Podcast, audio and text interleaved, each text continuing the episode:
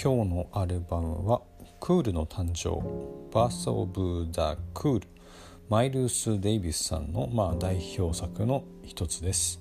えっ、ー、とこれはまあクールジャズっていうジャンルの、まあ、礎を築いたっていうふうに言われているような、え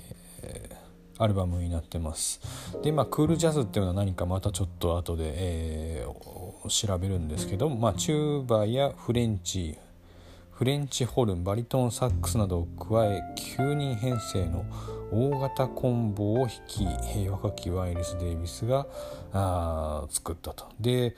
この頃からしばらくちょっとか名前が出てくるこのギル・エヴァンスさんちょっとビル・エヴァンスと変わんない名前に似てますけどギル・エヴァンスさんこアレンジャーの方みたいですね。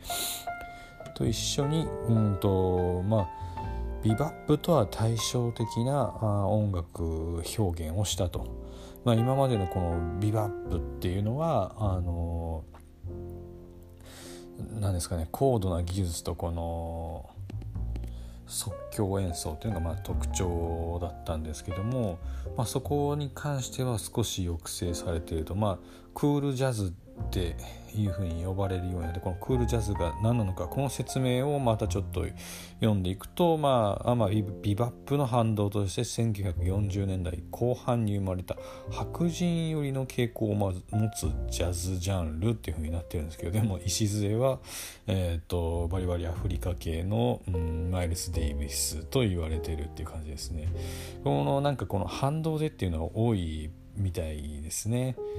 うんねスイングの後にまあより、えー、何ですか？この技巧的というか即興に富んだものが生まれたのがそっちがビバップ。でまたそのビバップの揺り戻しで出てきたのがこのクールジャズっていうジャンルになるみたいですよね。でなんかどっちかっていうとその双方なんとか展開とかは抑制が効いてるんだけどもまあなんですかね一方でこの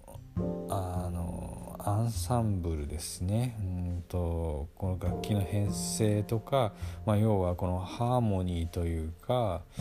うん、調和というかそういったものをこう重視したまあちょっとクラシカルな部分もあるんクラシックっぽいとこもあるんですかね。なんかやっぱこう旋律が絡み合うような印象もあるのでまあそういう意味で白人よりなんていうふうに言われているのかもしれないななんて思いました。で作品自体はまあすごくあの聞きやすいですね。やっぱもううん。ビバップもなんかいいんですけどまあえー、まあそこでこう揺り戻しが来たのも分かるというか、うん、まああの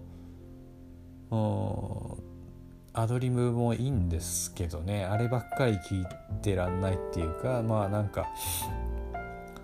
うんまあ、少なくとも現代で言ったらこう BGM にビバップが適してるかって言われると何とも言えない感じですよね。ちょっとうんと注意を引きすぎますし、まあ、もうちょっとこうリラックスしたスタイルというか気楽に楽しめるようなあ音楽かなっていうような感じがしました、うん、今日はねこんなとこかなっていうのとちょっともう全然調べましたっていう感じになっちゃってますけど。でもまあちょっとずつ、うん、知識深められたらななんて思ってます。じゃあ今日は終わりです。